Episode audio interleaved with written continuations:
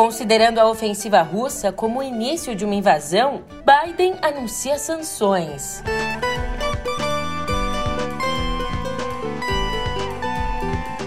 Aqui no Brasil, Faquin toma posse como presidente do TSE.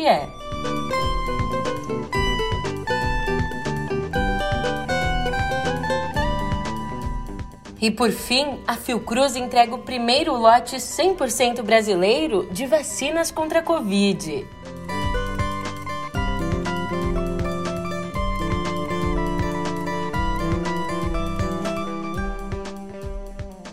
Um ótimo de uma ótima tarde, uma ótima noite para você. Eu sou a Julia Keck e vem cá, como é que você tá, hein? Chegamos à metade de mais uma semana, só que dessa vez a gente chega à metade da semana observando o agravamento da tensão entre a Rússia e a Ucrânia.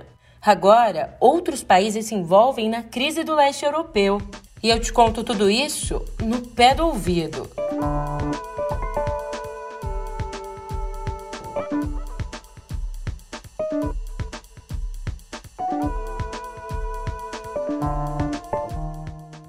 Esse é o início de uma invasão russa. Foi isso que disse ontem o presidente Joe Biden durante um pronunciamento na Casa Branca. Ali ele também afirmou que era hora dos Estados Unidos começarem a anunciar sanções. And if Russia goes further with this invasion, we stand prepared to go further as with sanctions. Who in the Lord's name does Putin think gives him the right to declare new so called countries on territory that belonged to his neighbors? This is a flagrant violation of international law and demands a firm response from the international community. Today, in response to Russia's admission that it will not withdraw its forces from Belarus, I have authorized additional movements of U.S. forces and equipment already stationed in Europe to strengthen our Baltic allies, Estonia, Latvia, and Lithuania. Let me be clear these are totally defensive moves on our part. Essa decisão tomada em Washington foi acompanhada aí pela União Europeia e pelo Reino Unido. Mas todos os membros da OTAN seguem reafirmando que as portas diplomáticas ainda estão abertas. Na madrugada dessa terça, blindados russos, em um número limitado, entraram nas duas províncias ucranianas de Luhansk e Donetsk, onde paramilitares financiados por Moscou já operam há alguns anos.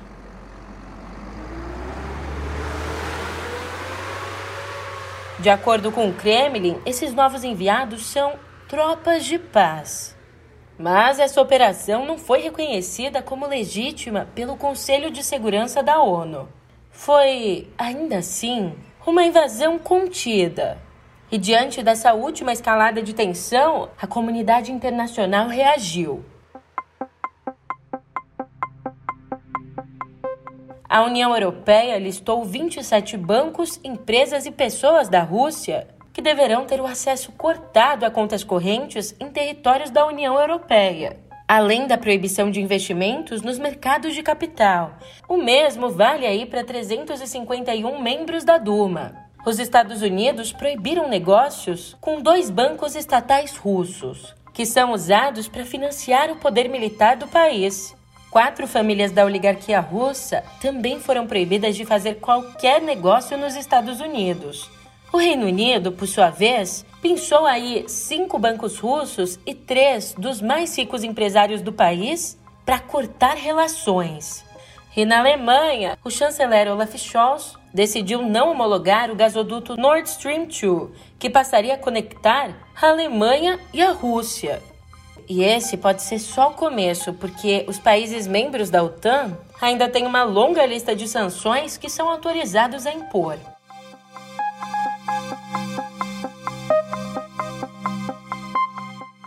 E hoje faz sentido trazer aqui para nossa conversa o editorial do New York Times, que diz que, abre aspas, em algum momento do ano passado, quando seu poder pessoal já estava seguro pelo resto da vida, com os Estados Unidos divididos internamente sem apetite por guerras e a OTAN cheia de desentendimentos, Putin decidiu que era hora de esticar o domínio sobre os territórios que ele considera russos. O que o cálculo dele obviamente ignorou é que os ucranianos não demonstraram interesse de voltar ao controle de Moscou Quanto mais Putin os provoca, mais fortemente se identificam com os ucranianos. Putin também não percebeu que as democracias ocidentais, por maiores que sejam os problemas delas, seguem capazes de se juntar perante uma ameaça comum. Paciência, nesse momento, não é o mesmo que apaziguar. Putin tenta provocar uma reação exagerada da Ucrânia e do Ocidente. Não há justificativa para o reconhecimento russo das duas repúblicas, mas o cataclisma que se abateria sobre a Ucrânia e a Europa, em caso de invasão plena, justifica manter o esforço diplomático.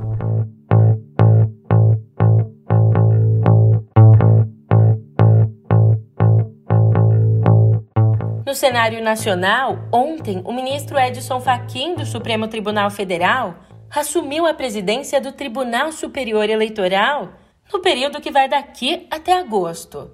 A principal missão dele vai ser o combate à desinformação. A desinformação não tem a ver apenas e tão somente com a distorção sistemática da verdade, isto é, com a normalização da mentira.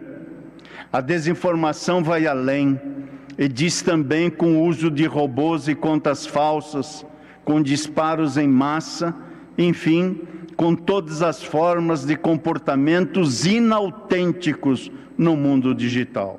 Pois é. E o presidente Jair Bolsonaro não foi à posse. Como levantou o jornalista Bernardo Melo Franco, abre aspas. A atitude indica que Bolsonaro não está disposto a negociar um armistício com o novo comando da Justiça Eleitoral. O presidente continuará em guerra contra a urna eletrônica e contra as medidas de combate às fake news. Falando em fake news.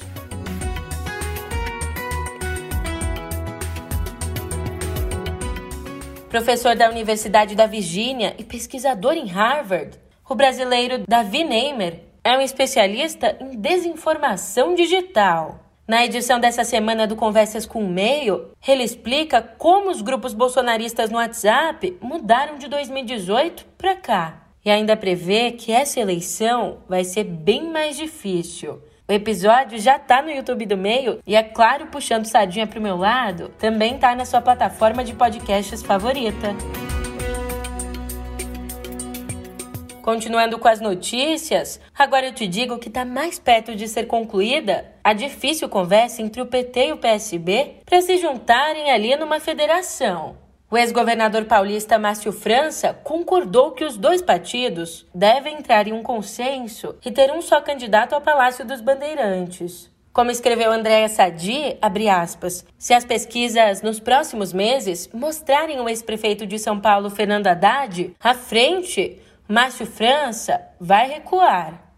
Depois de um longo diálogo com o ex-presidente Lula, França começou a ceder, dizendo que, abre aspas, quem vai decidir se será eu ou Fernando Haddad vai ser o Lula. Outro que acenou com uma desistência de candidatura é o tucano João Dória. Acenar ele acenou, mas de uma forma aí titubeante. Um evento promovido pelo banco BTG Pactual, Dória disse que está disposto a se juntar a outros dois candidatos.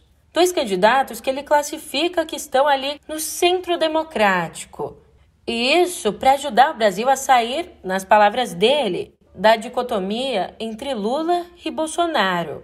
Esses dois candidatos apontados por Dória são o ex-ministro Sérgio Moro e a senadora Simone Tebet.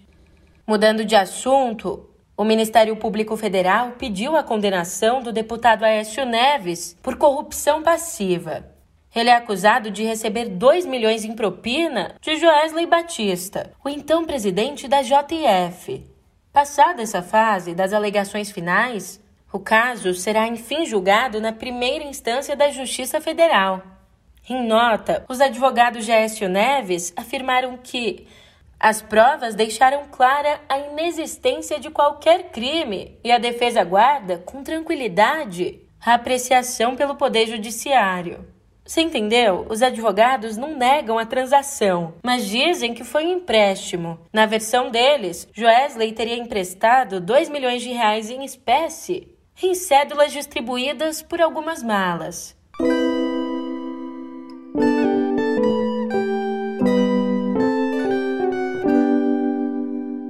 Aqui em Viver eu te digo que nem vivendo a gente vê de tudo. Inacreditável.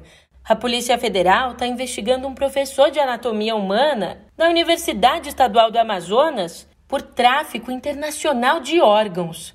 Ele é suspeito de ter enviado a um designer indonésio uma mão e três placentas humanas. Ontem, a Polícia Federal cumpriu mandato nas dependências da universidade e também na casa do professor. Aí você deve estar tá pensando, né? Quem encomendaria um negócio desses? Bom, acredita-se que o receptor do pacote com uma mão e três placentas seja Arnold Piltra, um designer indonésio que ficou famoso ao divulgar uma bolsa que tem a alça feita de espinha humana. Tá achando pouco? Não, o designer ainda afirma usar pele de albino e órgãos humanos platinados nas peças dele.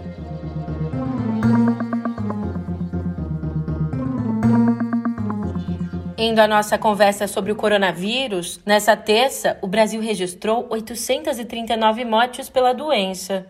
Com o número, a gente ultrapassa a marca de 645 mil mortes desde o começo da pandemia.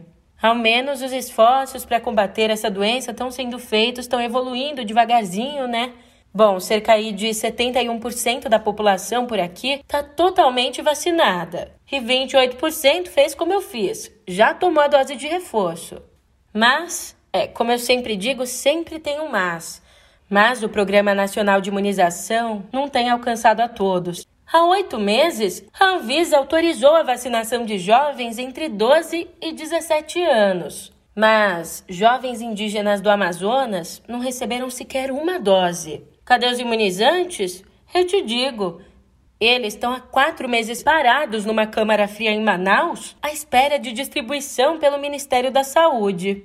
Já que o assunto é vacina, pelo menos uma notícia boa. A Fiocruz entregou ontem o primeiro lote de imunizantes com fabricação 100% nacional. Ali no evento dessa entrega, o ministro da Saúde, Marcelo Queiroga, falou que pretende acabar com o caráter pandêmico da Covid. Isso implicaria, por exemplo, em reavaliar o uso de vacinas e medicamentos que têm registro emergencial.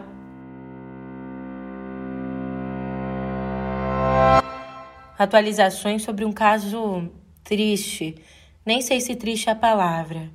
Triste, revoltante. Bom, o Ministério Público do Rio de Janeiro denunciou três pessoas pela morte do congolês Moise Kabagambi. Eles foram acusados de homicídio triplamente qualificado.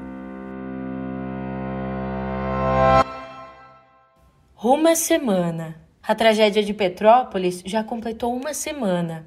Até a madrugada dessa quarta, são 193 mortos e 69 desaparecidos em decorrência do temporal que caiu.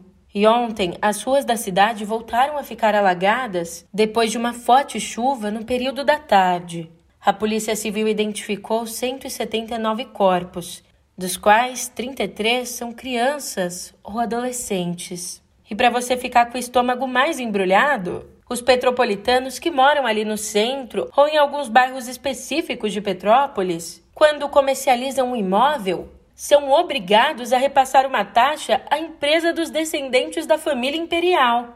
Isso pelo motivo, pelo motivo, pelo motivo, que motivo mesmo? Ah, é claro, pelo motivo de serem descendentes da família imperial, horas, precisa de outro? Bom, o valor de 2,5% em relação ao total da operação vai para a Companhia Imobiliária de Petrópolis, que teve o faturamento de 5 milhões e 160 mil reais em 2020.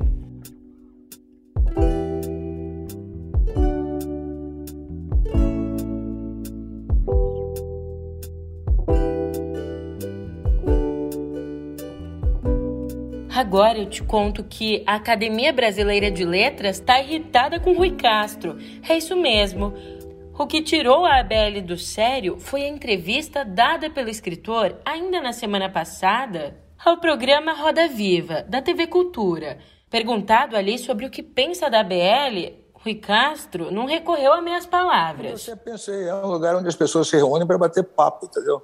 Uh, o, uh, não é uma. O que faz uma pessoa ir para a academia ou deixar de ir não é uma questão de mérito literário o fato de ser uma pessoa que tem uma, uma deixou, tem alguns livros publicados, ou talvez nem tanto, e que ser uma pessoa é, bem relacionada, que se dê bem com os outros acadêmicos, vai fazer parte de uma turma que gosta de, de conversar sobre esses assuntos. Né? A academia, quando foi fundada no Machado de Assis, poderia, você naquela época tinha o Joaquim Nabuco, tinha o Machado, tinha outras pessoas importantes, poderia ser que aquele elenco original da academia tivesse realmente alguma, alguma, alguma importância no sentido de conduzir a cultura brasileira. Mas, de, de, algum, logo em seguida, com a morte deles, do Machado, em 1908, acho que Nabuco, acho que em 9 ou 10, e outros na da academia, perdeu completamente ali o sentido, né, né, desse, esse sentido de renovação, e, e depois dizer, fez alguns papéis terríveis, né, que os próprios acadêmicos reconhecem. Um deles é eleger Getúlio Vargas. Né? E a declaração polêmica foi dada num momento delicado, porque já já, no dia 11 de março, Rui Castro vai até a sede da BL receber o prêmio Machado de Assis, a maior honraria da casa, que é entregue junto a 100 mil reais. Dos livros às telas, o Museu de Arte de São Paulo, o MASP, abriu uma exposição com artistas que, à primeira vista, parecem não ter muito a ver. Juntou Alfredo Volpe e Abdias Nascimento. Só que, aprofundando o olhar, a gente percebe que os dois evocam nas pinturas, cada um à sua época, o que é e o que pode ser o Brasil, e desse atrito entre o concreto e a possibilidade, surgiram obras com elementos que fazem referência à cultura popular brasileira. Na produção de Volpe, a gente tem as bandeirinhas. Já na de Nascimento, os orixás e os símbolos africanos. No campo da música, a cantora Paulinha Abelha, da banda Calcinha Preta, está em coma grave. Paulinha Abelha e Marros. Faça os corações assim, ó! Há alguns dias, no dia 11 desse mês, a artista de 43 anos foi internada em Aracaju para tratar problemas renais. Só que desde então o quadro se agravou. Ela passou a fazer diálise, foi transferida para UTI e entrou em coma no dia 17. Ela tem realmente uma encefalopatia severa, uma encefalopatia muito possivelmente de etiologia tóxico-metabólica, na cadeia de eventos que se seguiu dano renal, dano hepático e, por último, lesão cerebral. Então, é mais ou menos essa cadeia de eventos que aconteceu e que levou ela à condição que se encontra aqui na nossa UTI. Em que situação encontra-se a senhora Paula? Ela chegou em coma, continua em coma, um coma grave, um coma profundo, um rebaixamento severo de sensório. Os médicos não sabem o que causou essa série de problemas mas descartam uma infecção bacteriana no cérebro. A pergunta que todos nós fazemos aqui dia a dia é qual a etiologia ou quais as etiologias que justifiquem uma pessoa estar tá em coma numa escala que nós chamamos de escala de Glasgow, né? E essa escala de Glasgow ela está em 3, que é a nota mais baixa que você pode ter numa escala de classificação de coma.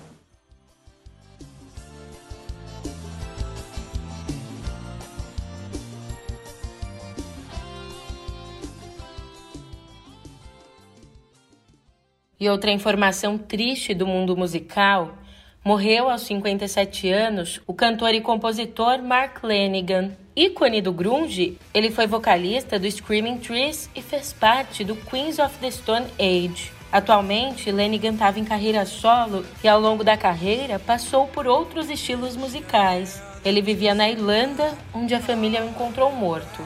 A causa do óbito não foi revelada.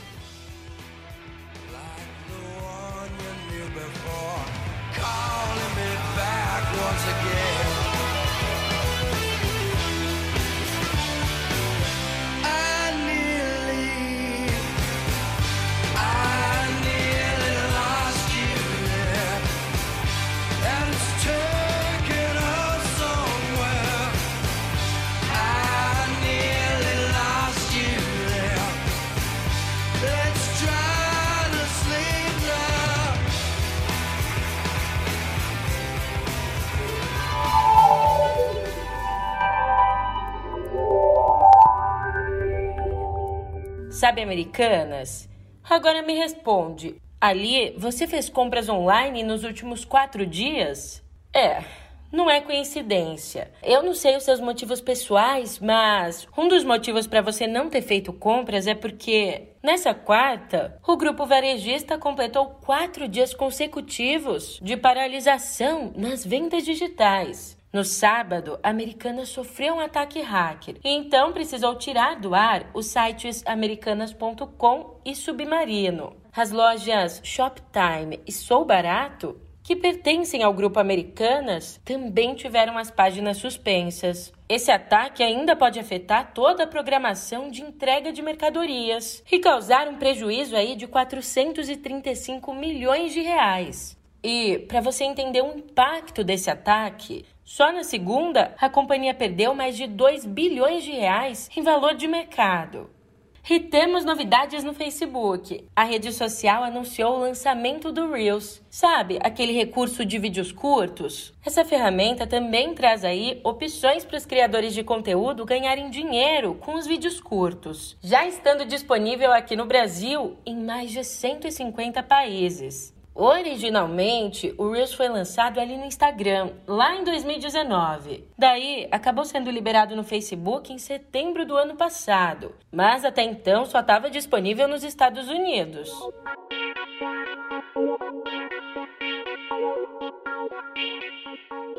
Mais uma notícia: ontem a Sony entregou de bandeja mais detalhes e ainda revelou o design do PlayStation VR 2. Além disso, a Sony também entregou as novidades do headset de realidade virtual do PlayStation 5 e do controle do equipamento, que agora é repaginado ganhou um nome chique: PlayStation VR 2 Sense Controller. Gostou?